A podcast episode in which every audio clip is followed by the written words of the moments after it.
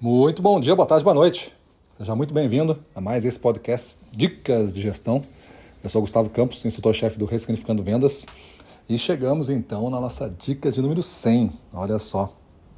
Todas elas estão aí no, no Telegram ou em nossos sistemas aí de podcast também, disponível para você.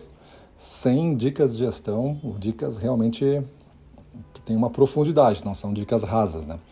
E hoje vamos falar de plano por cliente e o 80-20. Normalmente, um vendedor externo, vamos considerar um vendedor externo, até mesmo um vendedor interno tem uma carteira de clientes, vai servir para ele o raciocínio também. Mas um vendedor externo tem lá uma carteira que ele tem que visitar. Então eu não consigo ter mil clientes, eu visito eles. Então eu tenho que ter uma carteira de visitação.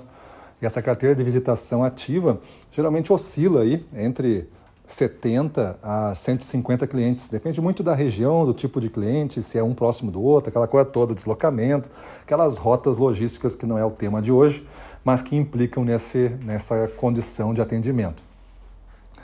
E a dica de hoje é sobre plano por cliente, que você deveria ter um plano por cliente. O plano por cliente mínimo é você saber o quanto eu vou vender para ele neste período de tempo, geralmente três meses, é, seis meses ou até mesmo um ano, quanto eu vou vender para ele, em relação à meta que eu tenho, em relação ao desempenho dele, em relação ao potencial da cidade, em relação aos concorrentes fraquejando ou subindo, várias variáveis é, que vão definir qual é o crescimento, a intensidade do crescimento que você vai dar para esse cliente. Mas ele precisa ter um plano. E o mínimo do plano é isso: você saber quanto você vai colocar nesse cliente e depois que você sabe quanto é, em que períodos você vai fazer essa venda. Se é toda semana, se é de 15 em 15 dias, se é uma vez por mês, se é uma vez a cada bimestre.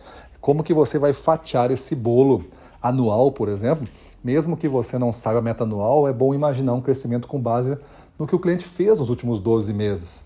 E você impõe um crescimento para você mesmo no plano e vai negociando com o cliente a cada venda para que isso se realize.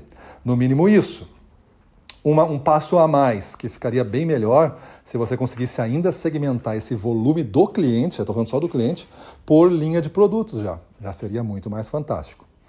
E tem aqueles clientes, que aí vem o 80-20, aqueles 20% de clientes que têm 80% do seu faturamento.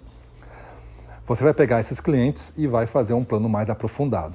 Aí é um plano que tem que ser realmente apresentado com ele, com nível de serviço, com o número de visitações, com o número de eventos que a gente vai fazer, com campanhas, com apoio a algumas datas comemorativas do cliente. Então, tudo isso eu vou fazer para poucos clientes. Por isso, o 80-20 entra aqui, para aqueles 20% de clientes que têm 80% do faturamento. Então, você vê que existe essa concentração em quase todas as carteiras. Tem carteiras que são é, talvez melhores de se administrar, porque cada um pega um pouquinho.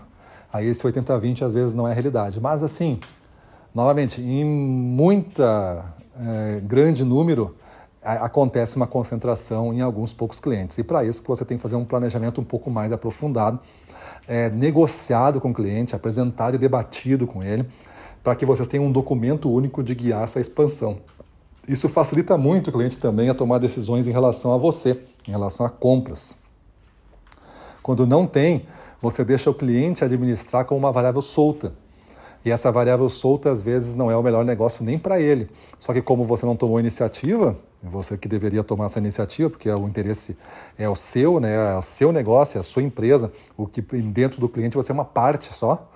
Então, para você, ele é 100% do jogo estar lá, né? Ele tem que comprar isso aqui, então me prejudica. Eu vejo um cliente, mas ele te vê como um fornecedor. Ou seja, para ti ele é um inteiro, mas para ele, para ti, é um pedaço, pedaço do um. A soma de diversos vão fazer um.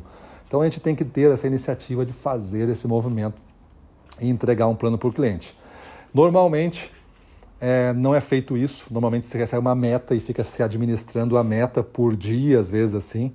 Ah, hoje eu tenho que vender 5 mil reais. Se eu não vender 5 mil reais, eu não vou bater a meta mas tu não chega nem a ver para quem, nem a ver o que, que tu vai vender, como é que foi a, a, história contigo de cada um desses atendimentos de hoje, a prospecção que tu tem que fazer. Tu não questiona, tu só pega e faz esse desdobramento da meta. Quando se tem ainda, tem uns de baixa performance que nem tem isso, mas quando se tem, tem um desdobramento da meta só de volume, o que é muito, muito fraco. Beleza? Então, Ouça novamente essa dica, tire as lições dela, implemente isso, mude a sua vida e vamos para cima deles.